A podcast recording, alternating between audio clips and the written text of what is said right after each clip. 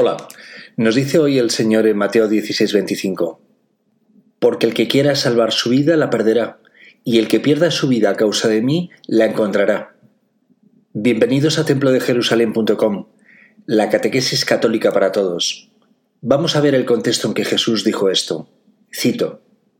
Entonces Jesús dijo a sus discípulos, El que quiera venir detrás de mí, que renuncie a sí mismo, que cargue con su cruz y me siga porque el que quiera salvar su vida la perderá, y el que pierda su vida a causa de mí la encontrará.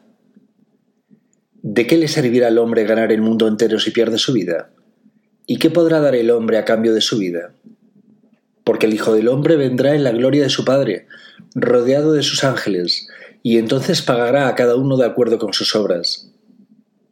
Esto significa que quien desee caminar sin Dios, al margen de Dios, perderá su vida.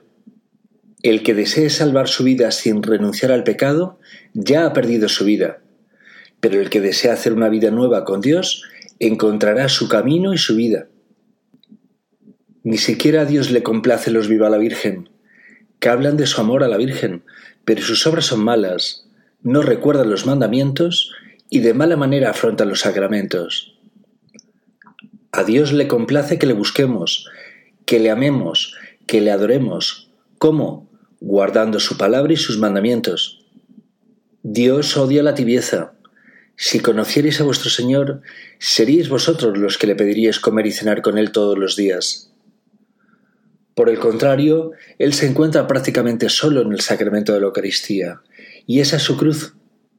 La terrible falta de amor y sacrificio por nuestra parte para acompañar diariamente un ratito al Señor en su casa y poder mantenerse, junto con la oración, en comunión con Él. Si continuáis vuestra vida de pecado, ya estáis espiritualmente muertos, habéis destruido el Espíritu Santo que habita en vosotros.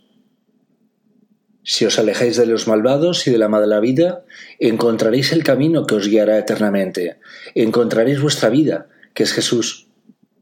El Señor nos dice, Yo soy el camino, la verdad y la vida. Yo soy la resurrección. El que cree en mí, aunque esté muerto, vivirá. Fijaos, Dice el Señor, aunque esté muerto vivirá. Precisamente esa es la redención que realiza el Señor, mediante su sacrificio en la cruz. El Señor se ofrece como sacrificio en la cruz para que el Padre perdone todos nuestros pecados por su sacrificio y que tengamos vida. Ahora que entramos en Semana Santa hemos de recordar que el Señor continúa crucificado. Pocos le buscan por amor, muchos le buscan por su interés temporal, algo que necesitan resolver, y muchísimos le ignoran a él y a nuestra madre. Lo cual, como a cualquier padre y madre, les produce un inmenso sufrimiento.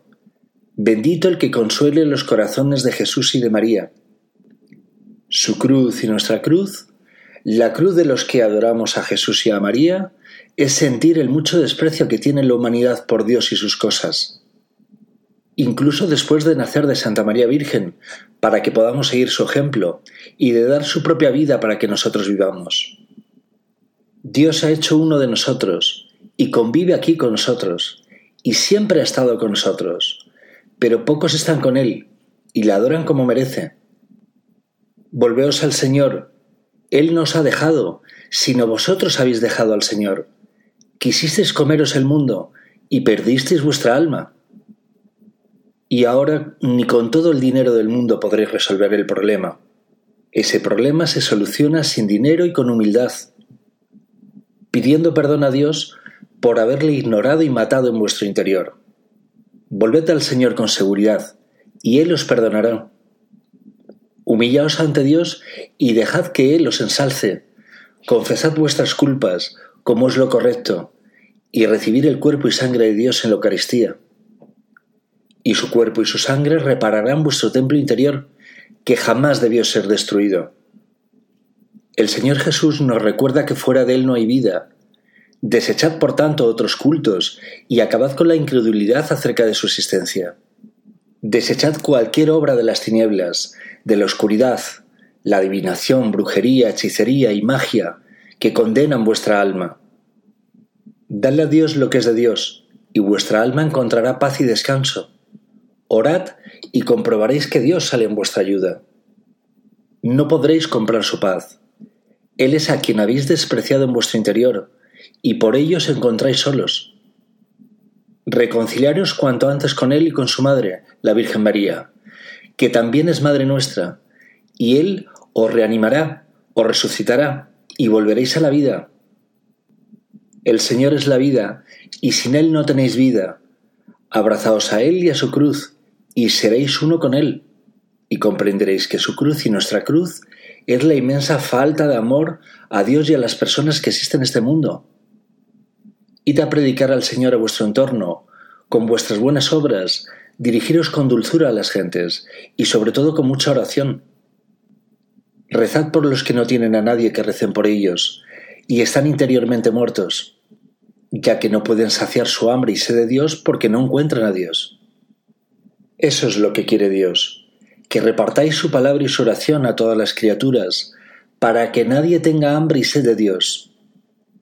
Lo que quiere el Señor, el mandato que os ha dado el Señor, es que bauticéis a todos los pueblos en el nombre del Padre, del Hijo y del Espíritu Santo, para que entren todos en su única Iglesia, santa, católica y apostólica, y que le sentáis a todos en su mesa de la Eucaristía. Ese es el mandato que os ha dado a todos los bautizados el Señor, que nadie os impida el realizar su voluntad, ni dentro ni fuera de la Iglesia. Ese es el mandato que os ha dado el Señor. Si no estáis sordos, haced lo que pide el Señor. Mantenerse sordo no es una opción. No creo que necesitemos otros dos mil años para entenderlo. Si obráis el mandato del Señor, obráis como los ángeles, y el reino de Dios está en vosotros. Ya no preguntéis dónde está el cielo, porque el cielo se encontrará dentro de vosotros. Dios es el cielo. Que nadie pregunte cuál es su trabajo. Ese es vuestro trabajo, perfectamente compatible con vuestras ocupaciones laborales y familiares. ¿A qué esperáis?